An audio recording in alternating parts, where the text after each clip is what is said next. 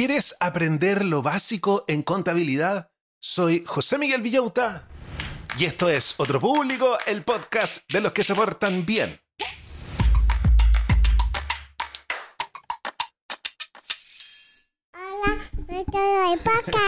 Hola a todos los del podcast, ¿cómo están brochachos? ¿Cómo están brochets? ¿Cómo está la secta de la productividad y el desarrollo profesional y personal? Bienvenidos a otro programa donde hablamos de dinero. Lunita, dame platita. Pero hoy día no vamos a hablar sobre cómo conseguir dinero, sino que hoy día vamos a hablar sobre cómo administrar nuestro dinero. Hoy día vamos a tocar un tema muy importante que a mí me da tirria. me da tirria y ese tema es la contabilidad. Los auditores más viejos de otro público, cuando este podcast era una radio, saben cómo yo sufría con la contabilidad si para mí es un drama. Pero es esencial. Esencial para que nuestro negocio pueda avanzar. La contabilidad es como una brújula. No son papeles aburridos como vamos a ver el día de hoy encontré un libro que se llama Contabilidad para no contadores, Accounting for Non-Accountants, escrito por Wayne A. Label, un PhD que ha recibido títulos de contabilidad en las universidades de Berkeley, UCLA y NYU. Mira, siempre te traigo lo mejor, además él enseña en varias prestigiosas universidades. Pongan atención porque esto es lo que vamos a aprender el día de hoy. Afírmense los dientes. ¿Qué revelan los estados financieros? ¿Cómo separar gastos necesarios de extras? ¿Por qué importan las auditorías? ¿Y cuál es la clave para un flujo de caja positivo? Y como siempre, les parto diciendo que el coworking silencioso de los patrones está todo pasando. Nos conectamos todos los días desde las 8.20 hasta las 5 de la tarde y trabajamos todos juntos en silencio con el método Pomodoro Así que háganse patrones porque es un coworking silencioso por solo 3 dólares al mes. Y también les recuerdo que tenemos merchandising de la radio. Visiten mi página billota.start.page. La pongo siempre en todas mis redes sociales. Y además, si quieres avisar en el podcast por una módica suma, comunícate conmigo a través de Instagram. Ahora sí, estamos listos para comenzar con nuestro libro.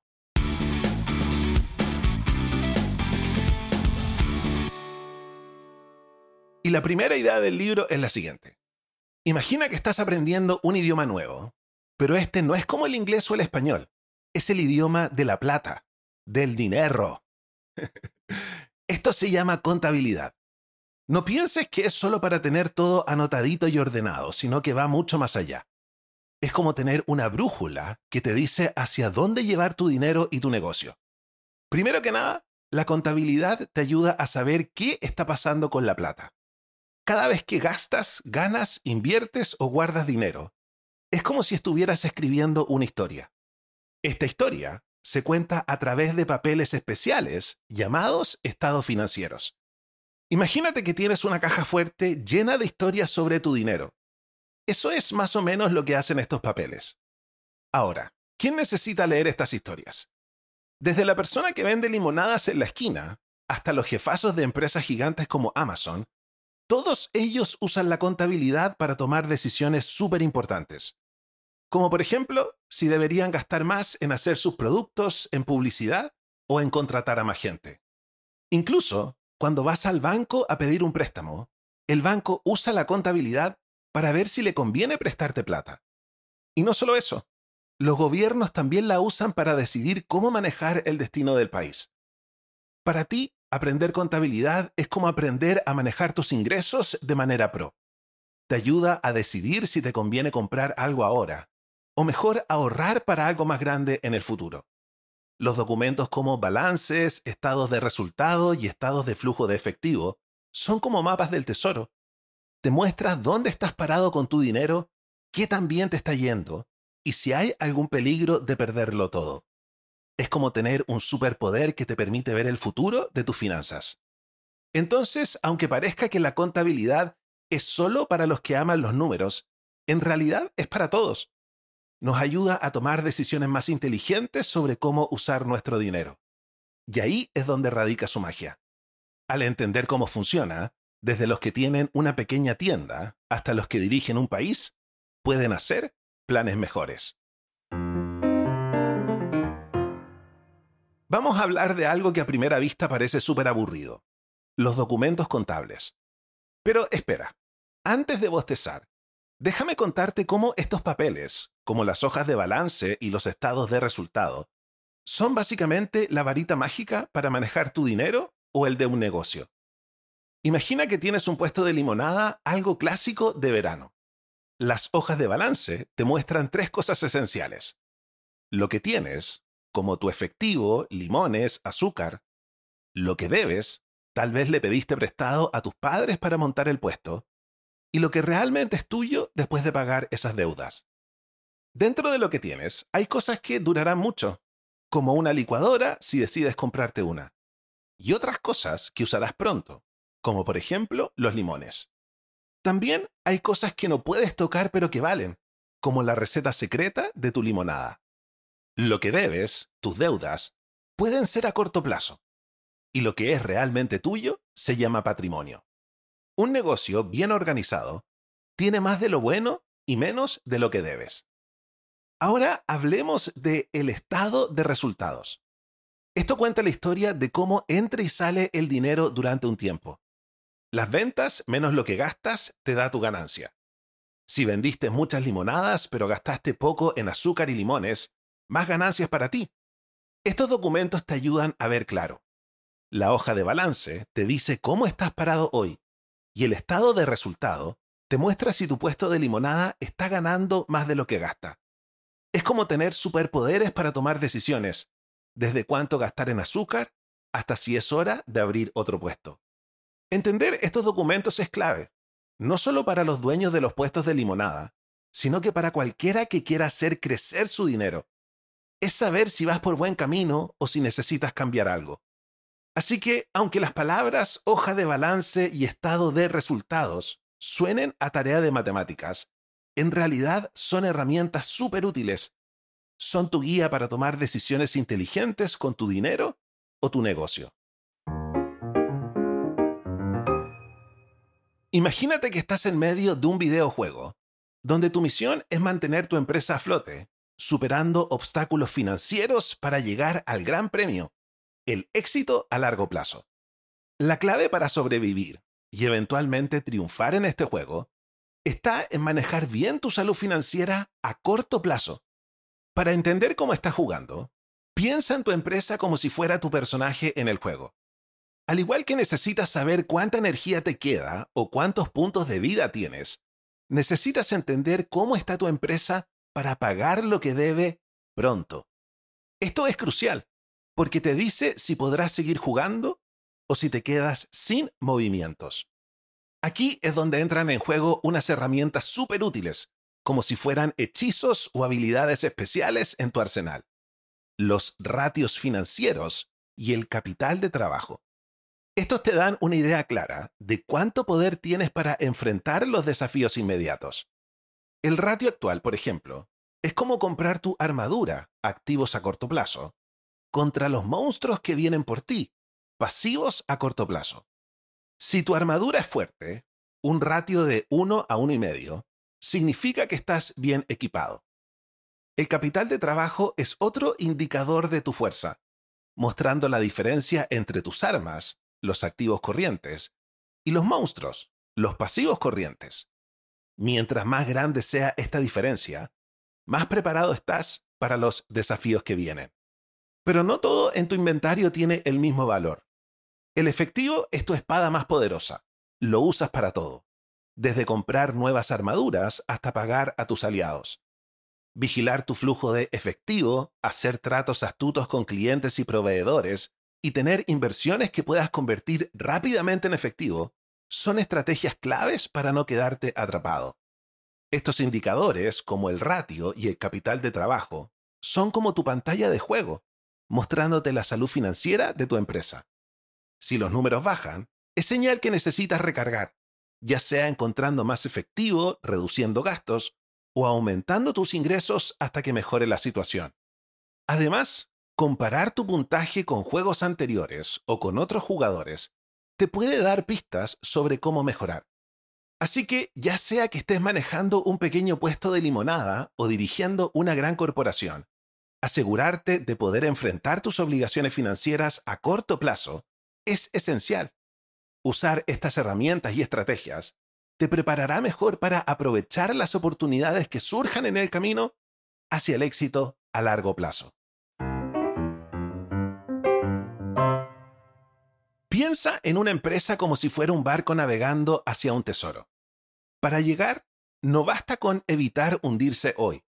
También necesitas planear cómo seguir navegando mañana, pasado mañana y en muchos años más. Así como un capitán usa mapas y brújulas, las empresas usan estados financieros no solo para chequear cómo van ahora, sino también para predecir cómo les irá en el futuro. Esto se basa en cómo les fue antes y dónde están paradas hoy.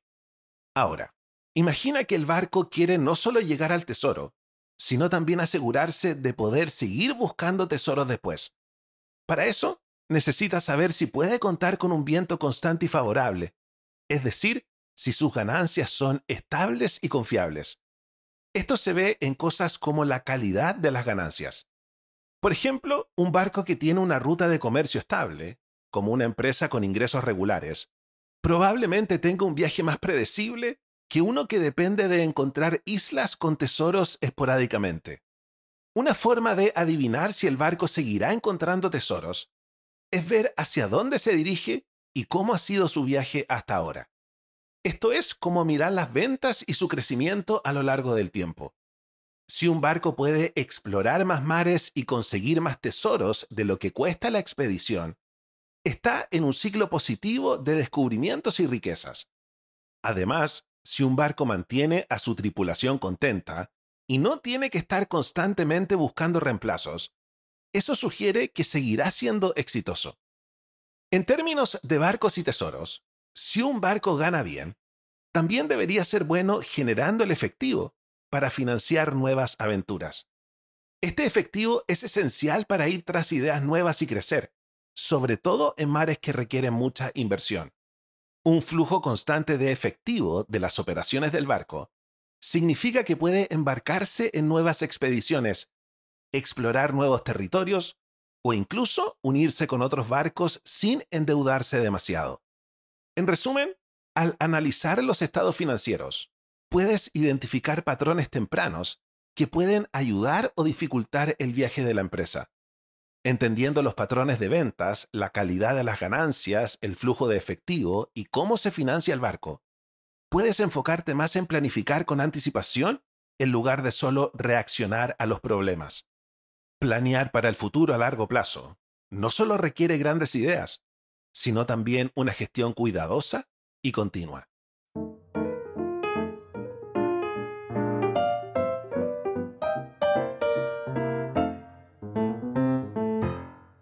Preparar un presupuesto es como trazar un mapa del tesoro para tus finanzas, siguiendo la sabiduría de Benjamin Franklin, que dice más o menos así, si no te preparas, te estás preparando para fallar. Piénsalo, un presupuesto no es más que un plan de acción para tu plata, tanto si se trata de tu bolsillo como el de tu empresa. Empecemos con lo básico. Un presupuesto es tu estrategia para manejar la plata que entra y sale durante por lo general un año. Si eres una persona intentando ahorrar para algo grande o simplemente tratando de no gastar más de la cuenta, un presupuesto te ayuda a llegar a esos objetivos. En el caso de las empresas, es la misma idea pero en grande, conectando el dinero con los objetivos estratégicos del negocio. Hay algo que se llama el presupuesto maestro, que es como la vista aérea de todos los presupuestos pequeños de cada departamento juntos. Hacer un presupuesto no es solo tirar números al aire. Es todo un proceso que te hace pensar y replantear. Por ejemplo, al estimar cuánto vas a vender, te das una mejor idea de a cuánta gente puedes llegar o de nuevas oportunidades de mercado. Decidir en qué gastar te hace diferenciar entre lo esencial y lo que solo es un capricho. Para los que fabrican cosas, presupuestar ayuda a calcular cuánto producir y cuánto material tener a mano asegurándose de que todo esté en línea con los recursos y metas. Una vez que tienes tu presupuesto, este se convierte en tu brújula. te permite ver si te estás desviando de tu ruta y por qué. Si tus ventas están bajitas, puedes ajustar el timón y cambiar de estrategia. Si estás gastando de más, sabrás que es hora de buscar formas de reducir costos. Además, si los costos de producción se disparan, podría ser una señal de problemas con proveedores o con la calidad de lo que produces. Lo genial de los presupuestos es que te dan la chance de solucionar problemas antes de que se conviertan en tormentas. Claro, no todo se puede prever, así que tu presupuesto debe tener algo de flexibilidad.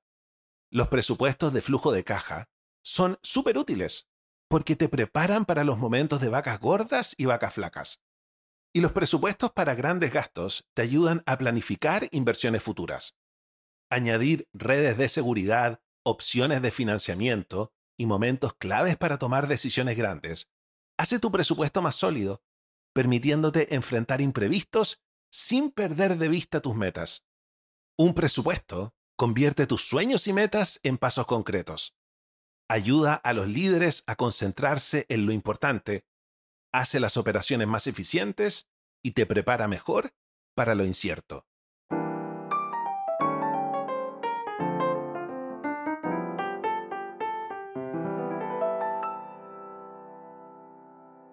Y la última idea del libro es la siguiente. Piensa en los estados financieros como si fueran selfies de las finanzas de una empresa mostrando lo bien o mal que está su dinero. Ahora, imagina que hay alguien que se asegura de que estas fotos no tengan filtros que engañen a quien las vea.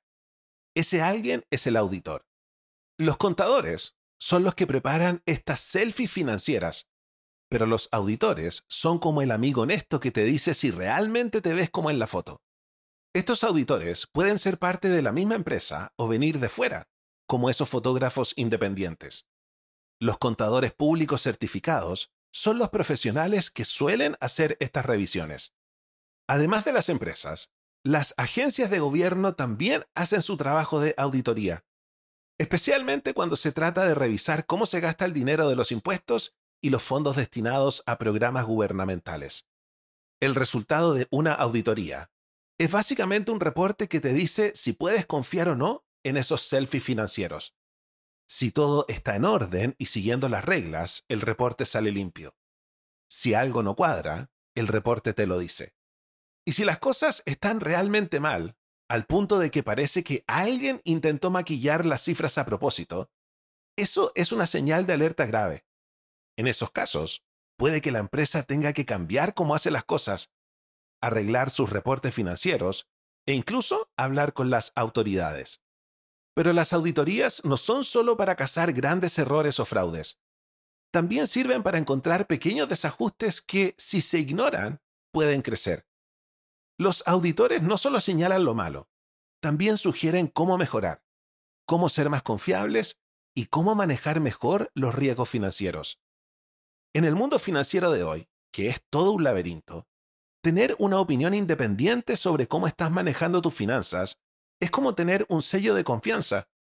Hacer auditorías regularmente es como tener un detector de problemas antes de que se conviertan en desastres.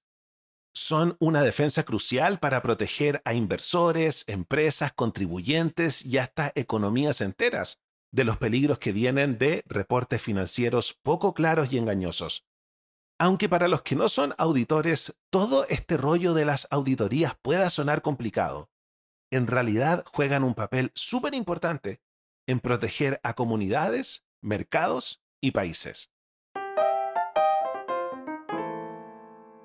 Ya, creo que nos ha quedado claro lo importante que es la contabilidad, no solo para saber si estamos mal, que es lo que nos puede dar susto, sino que también para saber hacia dónde podemos llevar nuestro negocio y cómo nuestro negocio puede crecer. Es nuestra brújula. Nuevamente, les recomiendo que vuelvan a escuchar el capítulo con lápiz y papel y que después profundicen sobre el tema de la contabilidad. También les recomiendo que vayan a una librería como la Feria Chilena del Libro y pregunten dónde están los libros de contabilidad para que aprendan desde cero. Hay varios libros buenos. Siempre les recomiendo los libros para idiotas, Contabilidad para idiotas que son espectaculares. no quiero ofenderlos, pero así se llaman los libros. bueno, para sacarle mejor provecho a este texto que acabamos de revisar, ¿por qué no vamos con las tareas accionables? Las 10 tareas accionables ordenadas por importancia. ¿Qué tarea estará en el número 1, número 1, número 1, número 1? En el número 10, revisa estados financieros regularmente. En el número 9, diferencia entre gastos necesarios y extras. En el número 8, ajusta la producción y stock según el presupuesto. En el número 7, evalúa mercados y clientes potenciales. En el número 6, verifica registros con auditorías. En el número 5, compara tu rendimiento contra el presupuesto. En el número 4, gestiona riesgos financieros. En el número 3, mantén un flujo de caja positivo. En el número 2, mejora la transparencia con auditorías frecuentes. Y en el número 1, número 1, número 1, revisa y adapta un plan financiero de manera constante.